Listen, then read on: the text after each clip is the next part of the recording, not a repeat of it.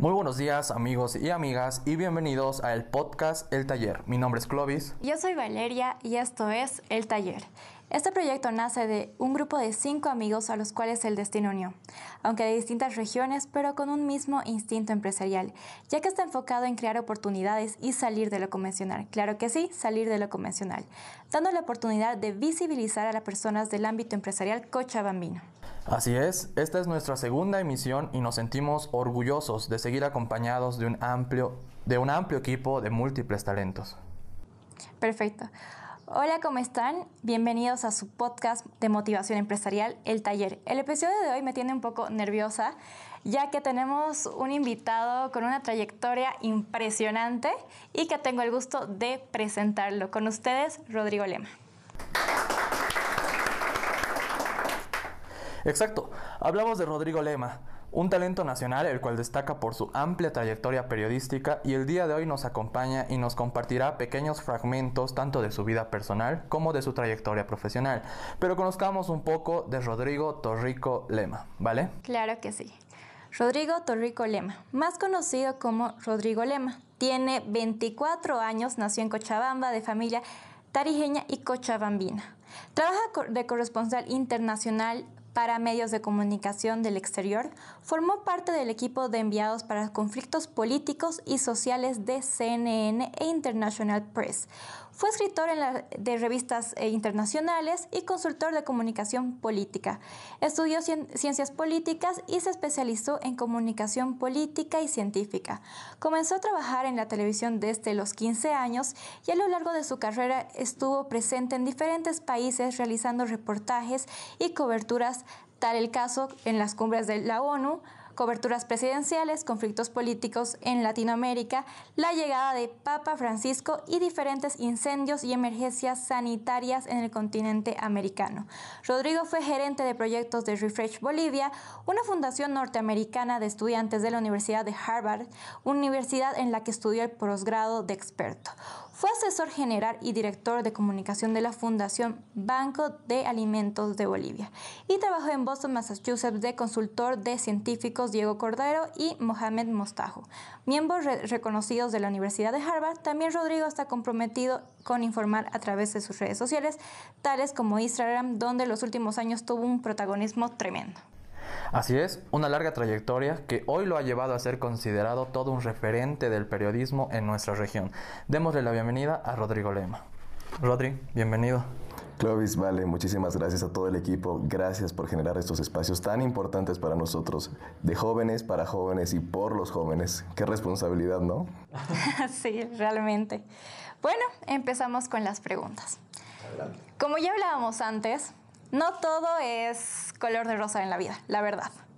Así que quiero saber cuál fue tu historia. Es decir, todos tenemos etapas para lograr grandes logros, es decir, tenemos que sacarnos de las, salir de la zona de confort y desarrollarnos cada día a través de la forma personal y empresarial. Así que quiero saber cuál es la historia de Rodrigo Lema ante, ya que hasta ahorita estamos en este nivel donde tú ya tienes proyectos a nivel tanto nacional como internacional. Cuéntanos tu historia. Mira, Rodrigo Lema es una persona que, que agarró el dolor, la frustración e incluso momentos de depresión para sembrarlos poco a poco y luego ver que, que, ese dolor, esa frustración y esa depresión comienza a florecer. Estoy muy consciente y soy fiel defensor de la frase que muchos te dicen del dolor se aprende, pero también el sufrimiento es una elección tuya. Y ya desde pequeño, cuando estaba en el colegio, sufría mucho, mucho bullying. Un bullying que, que, uno a esa edad lo único que quiere es apagar su vida o simplemente escaparse. Y a raíz de ese problema intenté buscar eh, soluciones inmediatas y la única solución que podía entender en ese momento y a esa corta edad era no ir al colegio. Y la única forma de no ir al colegio era meterme a proyectos, a trabajos, olimpiadas, modelos de Naciones Unidas, para poder dedicar ese tiempo a eh, tal vez camuflar, tal vez maquillar el dolor que sufría en el colegio a través del bullying.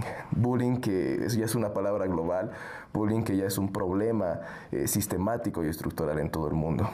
Comencé a meterme a Olimpiadas, a modelos de Naciones Unidas, a todo lo que me haga salir del colegio y no estar con mis compañeros. Y poco a poco, a través de, de, ese dolor, de esa frustración, incluso de cuadros de depresión, comencé a sembrar sin darme cuenta comencé a sembrar esos granitos de, aprendizaje, de nuevas experiencias para que luego en un futuro, en unos años, comience a cosechar éxitos. Fue en ese momento que al tener un curso que tal vez no convivía conmigo, tal vez no tenía las mismas ideas o simplemente no, no le gustaba cómo era, porque en ese entonces yo era bien gordito, eh, comencé a escaparme de eso y a intentar ser el mejor en otras áreas para no poder pisar el colegio. El día de hoy yo agradezco ese curso con toda mi vida porque gracias a ellos soy lo que soy. Gracias a esos momentos de inseguridad, de, tal vez de odio que podían existir, pude abrazar lo que era el conocimiento y la experiencia. Y siento que del dolor eh, se aprende, del dolor se experimentan cosas nuevas y algo tienes que hacer con eso. Y la única manera es poder crecer y dar contenido a tu vida.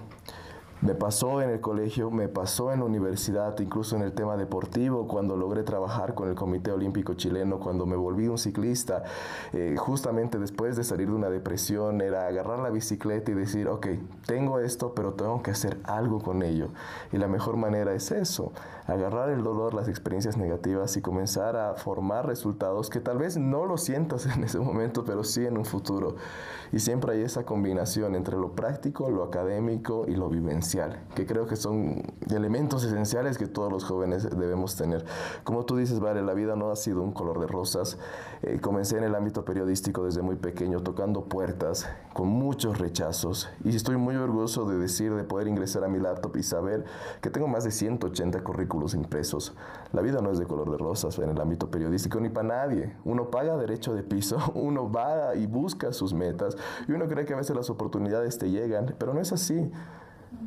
Uno debe crear sus oportunidades y ese es eh, un claro ejemplo de lo que ha ocurrido en mi vida. Tengo una familia desligada al ámbito periodístico, desligada tal vez al sistema empresarial y es donde yo decía, ok, la única oportunidad que tengo aquí es que tal vez mis padres puedan pagarme algunos cursos, entonces aprovechar esa oportunidad. Los contactos uno tiene que moverse y hacerlos, las oportunidades buscarlas porque creo que lo que fácil viene, fácil se va. Y cuando tú solo comienzas a moverte y a luchar, son esas satisfacciones que al final del día, cuando estás ya por cerrar los ojos, dices, algo hecho bien porque hoy estoy cansado. Exactamente. Creo que cuando nos hablas, o sea, no sé, tu historia es inspiradora, porque creo que hay mucha gente igual que se va a identificar con ese tipo de temas, pero creo que también hay que hablar de ese motor. Creo que no hay un profesional, no hay una persona que no tenga una inspiración un motor, alguien que te, que te guíe o que te incentive a seguir haciendo lo que haces. Por lo tanto, ¿cuál ha sido el motor que te ha guiado para que el día de hoy hayas seguido esta profesión? Dentro del ámbito laboral, eh, estoy muy consciente de que mis padres siempre han sido el motor de, de poder eh, generar este sentimiento de trabajo, de trabajo y de seguir trabajando. Tal vez este mis genes, este, este sistema de, de, disciplina en el cual tú te levantas temprano, haces todos tus deberes en casa, luego te vas a trabajar y desde los 14 años ya comencé a moverme en ese ámbito, en ese proceso de independencia, porque un claro ejemplo es estas eh, cosas repetitivas que sigues de generación en generación. Tienes padres trabajadores, vas a sacar de cierta forma ciertos aprendizajes de ellos y tu obligación es replicarlos y mejorarlos. Aprendí de ellos a trabajar mucho, a comenzar de cero, de lo más básico, de tener eh, un auto pequeño y un departamento en alquiler a poder generar tus ingresos y poder vivir de una mejor manera. Algo que me decía mi padre era, eh, trabaja tan duro que lo caro te cueste barato y creo que aprendí mucho de ellos. En el ámbito periodístico, ya en el campo, que es el área donde yo trabajo, admiro muchas personas como Denise Merker, Denise Dresser, mexicanas muy pesadas en el ámbito periodístico, feministas a morir, porque yo me considero una persona, a pesar de, de ser género masculino, me considero una persona muy feminista. Jorge Lanata, eh, Jorge Ramos, personajes eh, con periodismo muy incisivo, porque de eso se trata el ámbito periodístico y el ámbito de comunicación, mostrar lo que no quieren que se muestre, más allá de que, como les comentaba detrás de cámaras, estemos eh, vinculados al área de toda el área financiera de los canales de televisión, de los medios de comunicación tradicionales. Y me refiero a área financiera con la publicidad que a veces ponen y que a veces con esta publicidad hacen callar a muchos periodistas, muchos colegas. Entonces, hay personajes que han dicho, yo no voy a estar en esta área, ni me, voy a, eh, ni me van a tapar la boca no me van a hacer callar. Y lanzan sus artículos, lanzan sus comentarios sin miedo a perder el trabajo y son esos personajes a los que yo admiro. El periodismo independiente ha comenzado a tomar mucho protagonismo, especialmente en Latinoamérica, por ser crítico. Y no solamente es esa crítica constructiva o destructiva que hace crecer al medio de comunicación al periodista, sino es qué hace el público con ello. Porque la gente no es tonta, la gente no es estúpida, nos decía Jorge Lanata en sus entrevistas. La gente sabe y necesita tener información porque con, con esa información algo va a ser sea para bueno o sea para mal, pero con esa información algo va a ser. Y no digo información explícita como la crónica roja o la crónica eh, policial que a veces muestran algunos medios, sino digo información que te haga poder pensar y decir en qué estamos mal. Ya que nos hablas de todo, bueno, la trayectoria que tienes, quiero saber ahora, cuando escuchas tu nombre, Rodrigo Lema, ¿qué piensas sobre esa persona? Cuando escucho mi nombre, y justamente déjame comentarte, vale, que ayer estaba hablando con eso con una amiga, Estamos en una sociedad donde existen muchos críticos, críticos que a veces eh, no han construido nada, críticos que quieren destruirte tu vida. Y lo decía detrás de cámaras con ustedes, la cantidad eh, de personas que quieren a veces un puesto en el ámbito periodístico, en el ámbito de televisión, en el ámbito de comunicación es muy alta, porque los puestos son escasos. Entonces siempre vas a estar rodeado de muchas personas tóxicas que a veces comienzan más que criticarte a destruirte. Comienzan a hablar desde tu familia, tus hermanos, desde tu trayectoria, desde... Eh, tu religión, tus preferencias y todo ello. Entonces, algo que estoy muy consciente y muy feliz ha sido de rajarme y comenzar a trabajar tanto que todos estos comentarios eh, destructivos sean acallados y que puedan decir en la calle Rodrigo Lema, ah, el periodista, ah, el de Instagram que informa, y no comentarios que son destructivos, que normalmente uno por ser vanidoso, por parecer cool, comienza a lanzar y vertir.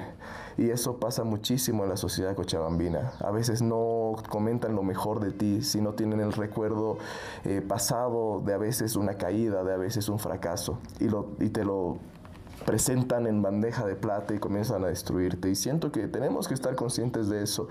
El otro día escuchaba un comentario de una amiga que ustedes la deben conocer, Erna Jungsten, que decía, te creo que en este país existe gente muy mala, te creo, porque lo he vivido. Pero ahí está nuestra responsabilidad de ser buenas gentes. El mundo necesita más buenas gentes. El mundo necesita no solamente de esta generación de contactos, de esta generación de emprendedurismo, sino de personas que le pongan pasión y que le pongan, por supuesto, amabilidad a las personas. Y la amabilidad y el cariño comienza con hablar bien de uno y no acordarse de las críticas, comentarios ajenos o del pasado de uno que a veces uno lo arrastra, lo arrastra. Y un generamos ahí esa, esa mentalidad de que el cochabambino es envidioso, el cochabambino es chismoso. Y ahí está una responsabilidad de los jóvenes de ahora de poder cambiar estos conceptos que están siendo marcados. Y es muy doloroso saber cuando un paseño, un orureño, un, un cruceño viene a Cochabamba y te diga, es cierto que el cochabambino es envidioso, es cierto que el cochabambino es chismoso, mentiroso. Algo tenemos que hacer, ¿no? Y es la responsabilidad de nosotros. Como espacios como este, los vamos a hacer para cambiar. Sí, vamos a hacer el cambio. Ajá, ese, ese es el plan. Definitivamente creo que dices algo bastante importante, que es eh, la vida es difícil, es dura para todos. Creo que cada, cada persona vive su lucha, como dicen. Pero creo que, o sea, es fácil para todos nosotros escucharte, verte en la televisión, en tus redes y dices, puta, este muchacho le va muy bien. Por lo tanto, creo que es importante que conozcamos cuáles consideras que son los aspectos que más han marcado tu vida personal hasta el día de hoy. Hay algo que tú dices y que, es muy cierto dentro de todo este concepto tan amplio de que la vida es dura. Yo cuando hablo a mis alumnos les digo, ¿se imaginan ir a Walt Disney y subirse a una montaña rusa recta? Qué aburrido sería, ¿no? A una montaña rusa que vaya recto unos 100 kilómetros por hora y simplemente sientas el viento en el rostro. Sería muy aburrido porque no sería una montaña rusa. Pero una montaña rusa que tiene subidas y bajadas, te marca la adrenalina y, y te agita el corazón y de eso se trata la vida. Tienes momentos altos como tienes momentos bajos, momentos altos y momentos bajos y eso es vivir. Y cuando tú llegas en tu momento más bajo, al punto más oscuro y más negro, que pasa y más que todos nosotros los jovencitos que estamos eh, consumiendo tantas redes sociales, consumiendo canciones depresivas, consumiendo imágenes incluso que ni siquiera nos alegran el día y simplemente queremos tener esa sensación de sufrimiento, estamos en lo más bajo, pero hay que estar conscientes de dos cosas que la, cuando estás en lo más bajo y en el lado más oscuro de tu vida, solo queda subir. subir y subir. Y cuando estás en lo más alto solo queda bajar y así va y la vida se trata de eso y abrazar el dolor, abrazar el sufrimiento y decir estoy aquí y es vivo y abrazar el luto igual porque eh, incluso si hablamos históricamente de, Bolivia, la dualidad andina te demuestra eso. No existe la felicidad sin la tristeza, no existe el sol sin la luna, no existe el día sin la noche. Está en nuestra esencia, en nuestra cultura, en nuestras tradiciones y por qué no, no en nosotros. Los momentos, respondiendo a tu pregunta, querido Clovis, más fuertes que he tenido en mi vida han sido cubrir muchos procesos eh, de elecciones presidenciales, conflictos sociales, donde estás cara a cara con el dolor, cara a cara con la frustración y sufrimiento.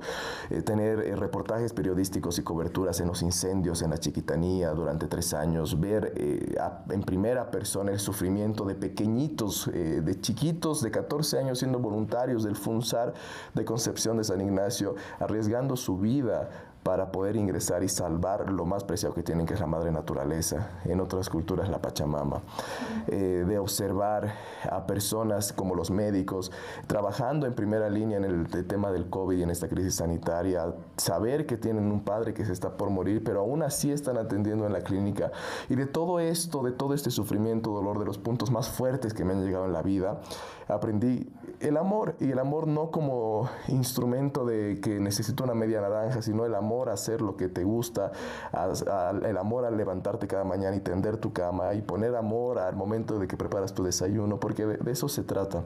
Tuve un momento muy importante que, que, fue en mi vida cuando fui a China y estuve un buen tiempo viviendo en el país asiático y aprendí muchísimo del budismo. Y, y en el budismo nos enseñan muchísimo acerca de estos conceptos de amor, de amar lo, amar lo que haces y de presencia. Y siento que esto es algo que no lo estamos viviendo en Bolivia ni los jóvenes de ahora, sentir la presencia, porque estamos pensando en el pasado y nos deprimimos y estamos pensando en el futuro y nos da ansiedad, pero no estamos en el presente. Y Buda te dice que el, que el pájaro canta porque está en el árbol, que lo más hermoso de su voz está es y te la demuestra porque está en el árbol y está porque está en ese momento. La presencia, sentir el presente es algo que, necesitamos los jóvenes, porque ahora con el manejo de las redes sociales estamos tan actualizados viendo historias, viendo Facebook, que no sentimos lo que es el día, no sentimos que el día tiene 24 horas y por eso decimos, ah, ya estamos en febrero, ah, ya pasó el año, ah, ya mañana es año nuevo. Y el día se te hace tan pequeño como si fuera un chasquido que, que, da miedo. Y es porque estamos constantemente actualizados por las redes sociales. Te garantizo que si un día nos desconectamos o vamos a esos campamentos de desintoxicación virtual, vamos a entender que el día sí tiene 24 horas, la semana 7 días y el día 365 días del año. Entonces son esos momentos que me han servido del trabajo, de las coberturas periodísticas, que me han hecho sentir y entender lo que es el presente, lo que es el amor al trabajo y lo que también son tus raíces bolivianas. Son momentos muchísimos importantes que he vivido y que siento que voy a seguir viviendo esos momentos porque de eso se trata, ¿no? La vida, de darle contenido a la vida. Claro que sí. Amor a lo que te gusta. Creo que nos vamos con esa frase tan, tan bonita. Vámonos a un break. Creo que ya tuvimos la oportunidad de conocer tu vida personal. Así que tomémonos un descanso, pero no sin antes agradecer a nuestro gran auspiciante. Hablamos de la cafetería típica. Ustedes ya observarán en nuestras redes sociales los increíbles productos que nos han proporcionado, pero rápidamente les comento que yo estoy tomando un iced tea y está, o sea, para el día de hoy en Cochabamba está refrescante, definitivamente, ¿vale? Gracias a Típica por brindarnos un servicio de calidad y eh, un ambiente tan bello y acogedor para este tipo de charlas, ¿no? ¿Y qué decir de mi café? ¿Qué, tú, qué dices, True? Lo que me gusta de Típica es que no solamente te vende el producto gastronómico, sino te vende la experiencia. Experiencia de poder trasladarte a una mentalidad, incluso un ambiente muy antiguo, exquisito en decoración y más que todo que te trae recuerdos. Detrás de cada adorno que está en Típica está la historia de una familia, de una abuelita, de una señora que se enamoró en la plaza manejando bicicleta, de una cortina que tal vez eh, la compró una pareja que se amó durante 70 años y no sabes qué historia hay detrás de típica. Eso es típica para mí. Estoy de acuerdo, absolutamente. Bueno, disfruten de estos segundos y conozcan un poco de lo que la cafetería típica ofrece para todos ustedes.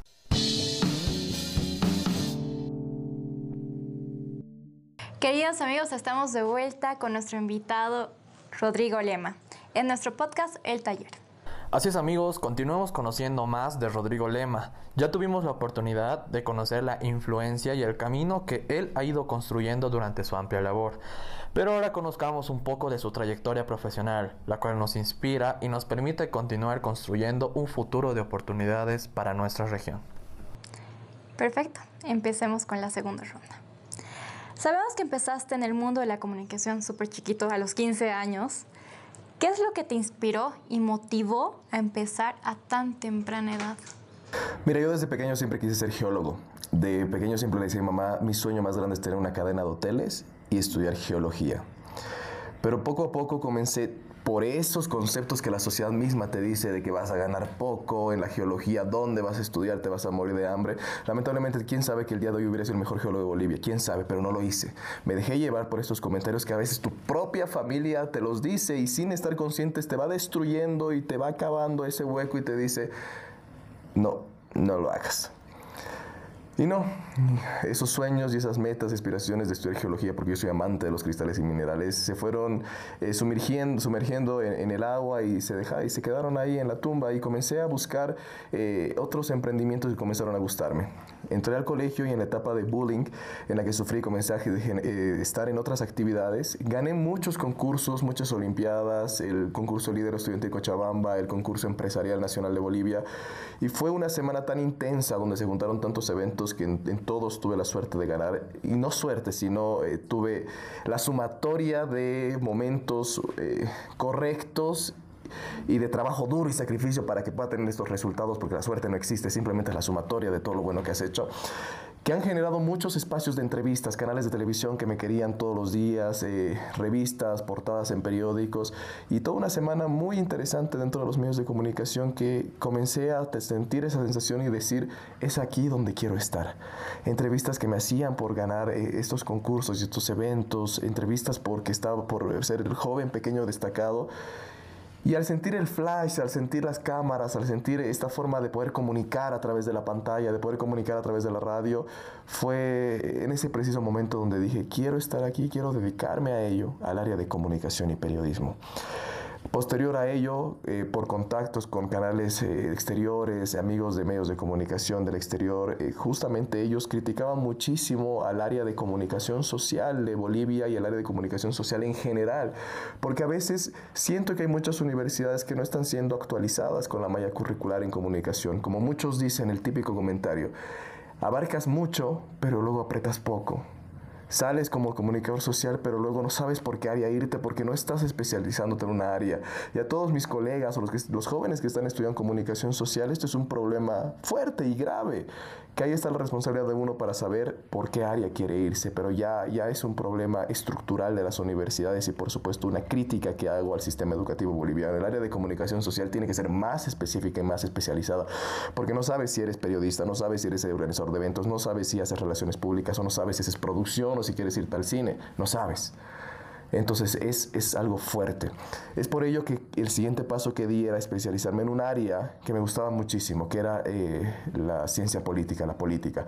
Entonces estudié ciencias políticas ya con la mentalidad de hacer periodismo dirigido al ámbito político. Entonces agarré esa bolsa de conocimiento de ciencias políticas para poder empaparme más y poder tener entrevistas incluso mucho más profundas, reportajes más profundos y con más criterio.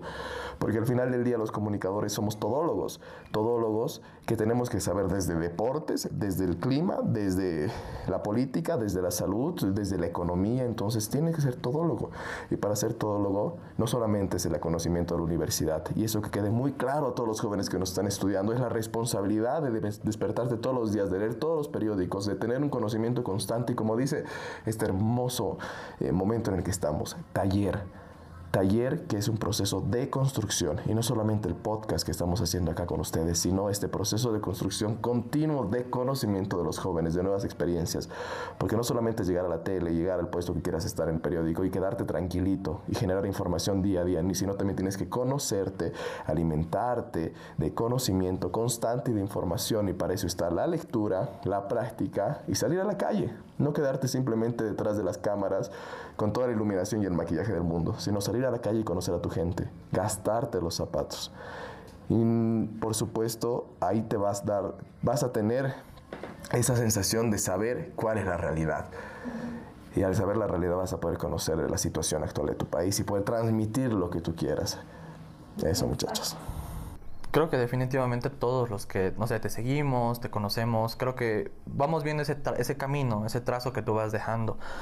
¿Cuáles tú consideras que son las mayores oportunidades que te ha dado tu carrera? Las mayores oportunidades que te da la comunicación es estar en constante contacto con muchos personajes, con muchas personas que han marcado el destino de países enteros, con personas que, que han marcado la historia tanto de Bolivia, tanto de Latinoamérica. Entonces, pienso que son eh, momentos impresionantes en los cuales tú puedes generar estos contactos, solidificarlos, generar eh, información que pueda cambiar la vida de las demás personas, eh, información que pueda generar incluso impacto en la sociedad, porque el inicio de una revolución o el inicio de un proceso y un cambio estructural en un país comienza con la información. La información que le llega a la persona, la información que le llega a las masas. Entonces pienso que son esos aspectos que, de verdad marcan la diferencia y marcan la vida de, de, alguien que está en nuestra área. Porque al final del día tú tienes como periodista y como comunicador el poder en tus manos, como dicen, el poder de los medios es muy grande. Entonces no solamente es tener el poder, para salir con el pecho alto y decirle a un Paco que te agarra, soy periodista, déjame circular. No, no se trata de eso. Se trata de poder hacer cambios estructurales en la mentalidad de la sociedad y ahora como jóvenes en la mentalidad de los jóvenes. Que eso es una responsabilidad enorme porque como decíamos con ustedes, los jóvenes de ahora no consumen las noticias, no leen los periódicos y no vamos a luchar contra un sistema que debería ser el Ministerio de Educación o el sistema de educación boliviano, sino tenemos que moldarnos, acoplarnos y entender el joven de la actualidad cómo podemos llegar a ese mercado. Y siento que los medios de comunicación tradicionales no le están haciendo, es una llamada de atención enorme para ellos, porque esos jóvenes de ahora son los futuros votantes, esos jóvenes de ahora son la cantidad eh, más consumista de las redes, más consumista incluso del propio mercado boliviano. Entonces son esos jóvenes los que deberíamos dar prioridad y no seguir pensando en un sistema de comunicación arcaico, antiguo y tal vez incluso aburrido. Sí, realmente. Bueno, esta pregunta creo que también me se basa en mí. creo que eh, en estos momentos, ya que hablábamos de jóvenes, hay demasiadas eh, jóvenes que están iniciando en el ámbito empresarial. Así que qué hermoso es que nosotros les demos por lo, por lo menos un granito de arena para apoyarlos, a impulsarlos a generar estos cambios y que se empeñen en el área laboral. Así que quiero saber ¿Cómo te sientes al saber que existen jóvenes de la edad que tú empezaste y hoy se inspiran en ti? Me siento feliz, me siento muy feliz. Yo siempre digo, eh, ata tu vida a una meta, no a una persona ni a una cosa, ata tu vida a una meta y en ese proceso en el cual tú luchas de forma constante, te sacrificas, vas a encontrar la verdadera felicidad. Y esa frase tan usada en todos, en Facebook, en Instagram, de que el verdad, la verdadera felicidad está en el, en el viaje y no en el destino, está en el camino y no en el punto final, es tan cierta, porque el joven de ahora, cuando comienza a emprender de, de, de tan, a una corta edad, el joven de ahora, cuando comienza a involucrarse en el ámbito empresarial, tiene muchísimo miedo al fracaso, tiene muchísimo miedo a perder esos, ese capital de inversión eh, para, poder para poder generar estos emprendimientos nuevos, ese restaurante, este, esta importación que quiere hacer. Entonces, es ese miedo que uno tiene que cubrirlo y poder taparlo, enterrarlo y decir, estoy aquí y voy a seguir luchando por esto y entender que el mejor currículum que el joven tiene y que yo tengo siendo Rodrigo Lema es el currículum de fracasos, llenar y inflarte el pecho y decir he tenido tantos fracasos y contarlos, porque del fracaso se aprende.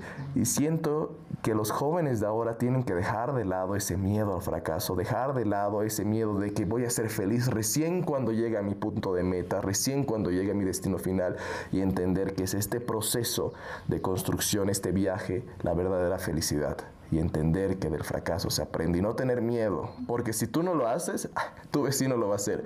Y tengo por seguro que hay 40 mil personas en China de tu misma edad y con tu mismo nombre que lo están haciendo. Entonces no tener miedo, pero siempre ser astutos académicos inteligentes y por supuesto formar tu red de contactos para que te vaya bien y hacer las cosas correctas. Yo tenía un jefe Sergio Pola, quien lo quiero muchísimo, que me decía, el éxito simplemente es la sumatoria de tus buenas acciones. ¿Por qué te iría mal si uno más uno es dos? Si has hecho todo bien, como las matemáticas, esa sumatoria te va a generar éxito te va a ir muy bien en la vida. ¿Por qué te iría mal? Te va mal porque dentro de esa etapa has hecho algo mal.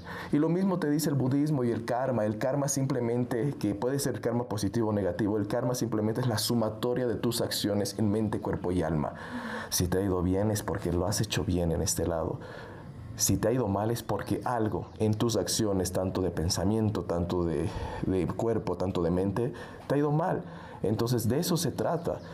Pero el primer paso es, como muchos dicen, tener huevos, y al tener huevos, emprendes.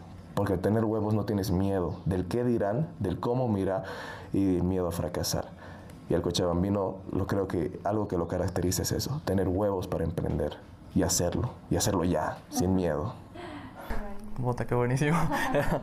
Esfuerzo, compromiso y constancia. Creo que esas son, no sé, uno de los miles de adjetivos que podemos usar con gente como tú, de las miles que hay en nuestra región, que son destacadas por la labor, por ese, trabajo que realizan constantemente.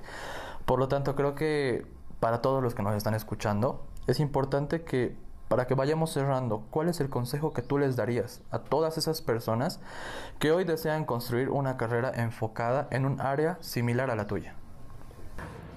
Les diría que sean constantes y perseverantes. El 99% del éxito, y ténganlo por seguro cuando me levanto y veo mi computador y veo la cantidad de currículos que he impreso a lo largo de esta corta edad, que es infinita, es simplemente la insistencia. El 99% del éxito está en insistir, insistir y nunca desistir. Hay que ser constantes en ello. Hay que, ser, eh, hay que fijar unas metas claras y no, no pequeñas. Hay algo que me enseñaban mucho en Harvard, que era, no me importa que el gato sea negro o blanco, lo que me importa es que case ratones. Y significaba para mí muchísimo porque esa frase que muchos lo utilizaban en Estados Unidos significa que para llegar a tu meta hay muchos caminos. Y no solamente si un camino se está cerrado, te quedes ahí estancado, sino comienza a buscar, comienza a tener una mente tan amplia para saber cómo llegar a la persona, cómo mandar tu currículum, cómo generar ese emprendimiento, cómo generar ese contacto, cómo llegar a esa licitación, cómo llegar a ese proyecto. Hay muchos caminos y todos los caminos, como dicen, llegan a Roma. Y la clave ahí es comenzar a formar tus propias oportunidades. y te soy sincero en esto y te soy muy claro con, con este concepto que lo estamos lanzando, porque en el ámbito de comunicación a veces simplemente es una persona que decide tu futuro, porque es la persona de recursos humanos o el productor que te hace entrar al canal de televisión, al medio de comunicación.